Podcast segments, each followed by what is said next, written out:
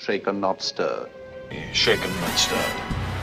Shaken, not stirred. Shaken, not stirred. Shaken, not stirred.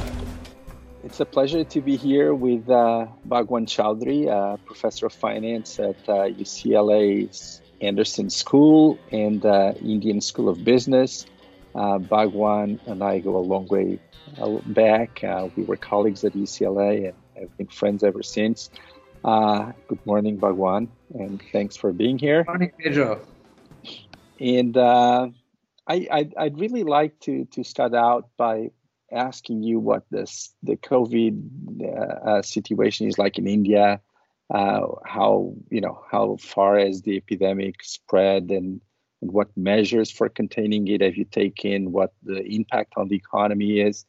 Uh, because I, you know, one of the really, I think, bad things of this epidemic, uh, uh, at least from our Portuguese point of view, is that it has turned us inside. Uh, uh, we end up, you know, of course, hearing about death death tolls around the world, uh, but knowing very little about what's actually happening there uh, with with the people. And and so I'd I'd love to hear your opinion about these.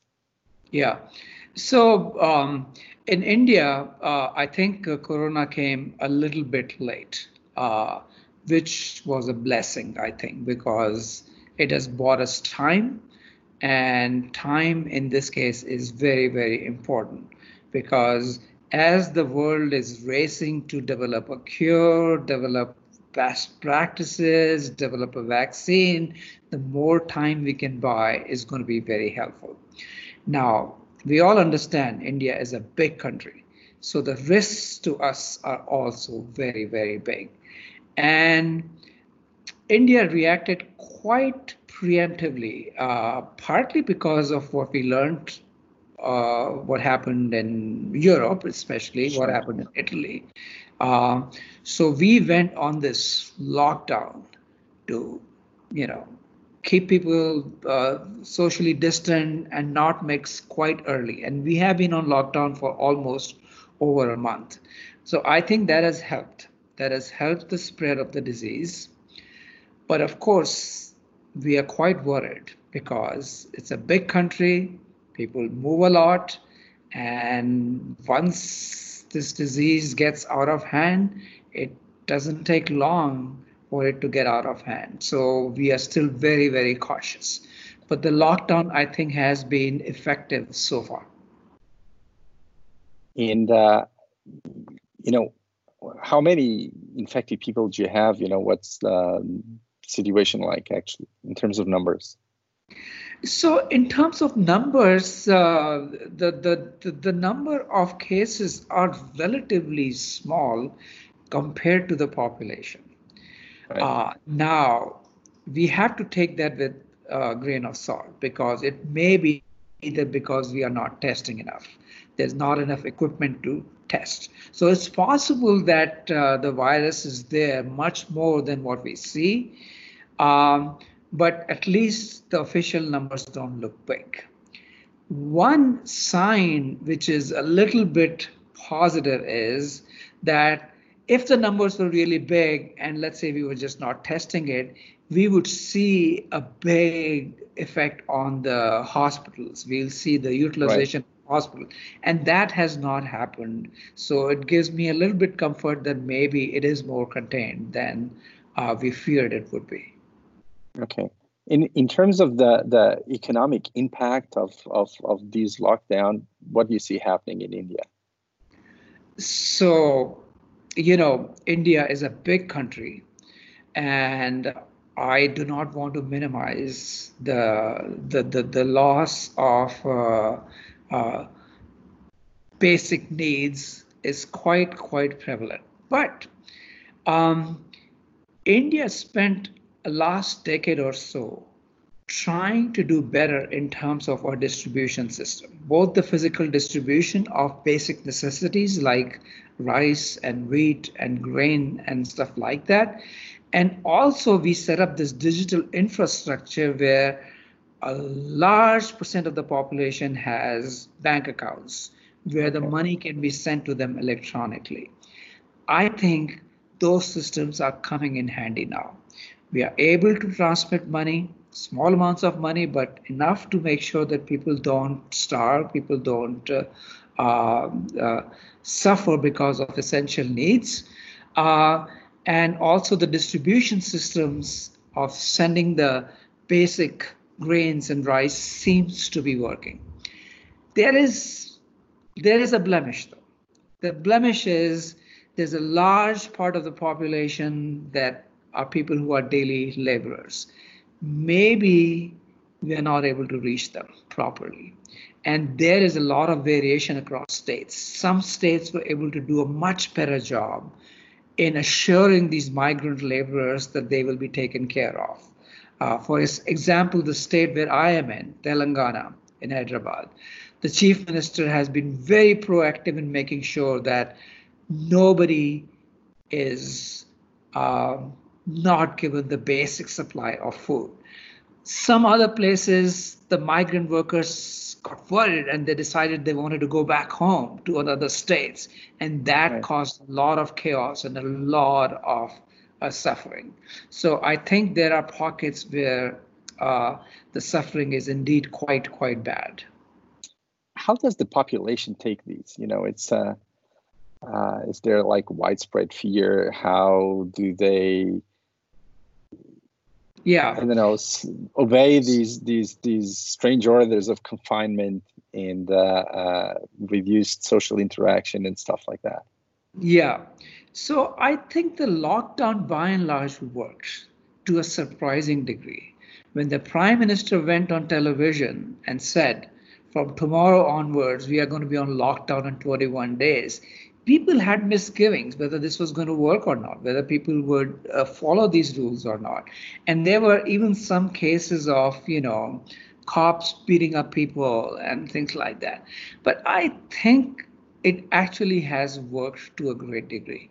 People are staying indoors, they are not flouting the rules as much, although there are pockets where there's dissension. But given the size of the country, I wouldn't say that these pockets of dissension are big. There are some, um, but the worry is if this continues for a long time and people start right. to suffer more, they won't be able to do that for very long. So I think again, time is important, and if you're able to contain it before people get impatient, um, that would be the test. Sure. In you know, longer term, what do you see the impacts are of, of, of this pandemic on a country like India? I mean, to the extent that these may decrease international trade and international supply chains and international investment, what do you see is the fallout for, for, for a poor country like India? Yeah, I hope we don't go to that level where we are looking so inward that we stop trade and we stop those supply chains. Within the country, the supply chain is, I think, working okay in terms of movement of grain and goods and so on and so forth. That has already started. And I hope a similar type of supply chain internationally would continue to work as well. So if you're able to keep those, and if you're able to make sure there is enough liquidity in the system, make sure that we put a pause on all payments and make sure that the firms are able to survive, I think right. on the aggregate we will come out okay. But with country like India, there, as I said, there's always this side which is very bad and very sad, which is people who are not part of the formal workforce. They are suffering, and I think they will suffer a great deal. These things don't show up in averages. So when you measure GDP per capita a year from now, you might see a, a little dip, but that little dip goes to the people where it matters the most and that part is really really hard to see yeah no i i, I that that is something that that's been a, a, also a big concern of mine uh, which is to some extent you know this crisis has a big psychological element a big uh, fear uh, you know there's this fear pandemic at the same time as the as the covid pandemic. Yes.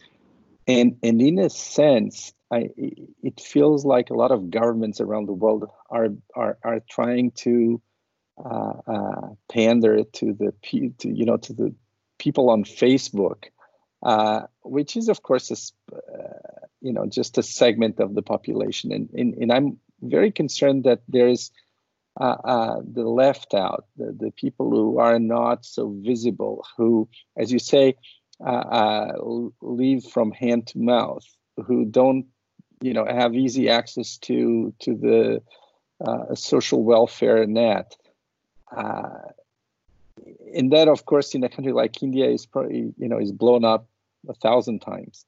Uh, what do yeah. you think can be done for that in terms of practical measures? And and you've yeah. you've worked a lot on financial inclusion, on uh, fintech, uh, on impact investing.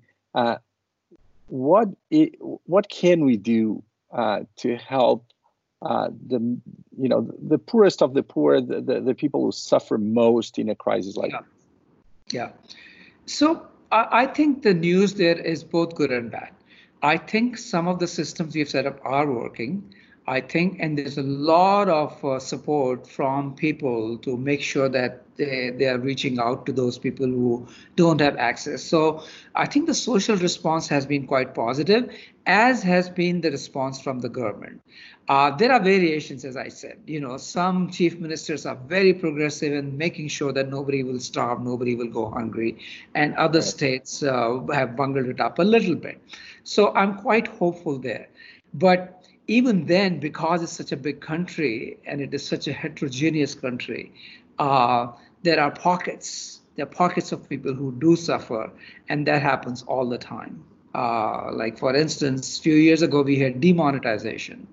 Suddenly the currency went out of uh, circulation, and we thought, okay, we will survive it. We did survive it, but the very people at the bottom really, really suffered. The daily wage earners, the daily uh, workers really did suffer. And I think that suffering is uh, inevitable. Any, anything you see that uh, uh in these sort of new innovations in finance, uh, the frontier between finance and technology that, that, that you see can be of help in, I, situations I like these? New innovation. For, for risk these, sharing, for stuff like that? Yeah, I won't call them new innovations. I think India did take a good step at making sure that we get electronic identity and uh, bank accounts for everyone almost a decade ago. And I think that investment is beginning to pay off now. So I won't call that new. And I think in some sense, India took a leap here. Uh, and I think that was something that was worthwhile doing. But it's not perfect. It's not perfect. We still have to refine it and make sure that we are able to reach the last mile properly, and that work continues uh, continues to be done. Great. So on that note, uh, uh, uh let, us uh, stop here. Thank you so much, Bhagwan, and I, I wish you the, the best of luck, and I hope everything goes well with India and that we have a quick recovery uh, to go back to as much of a normal life as possible. Thank you, Pedro. You too.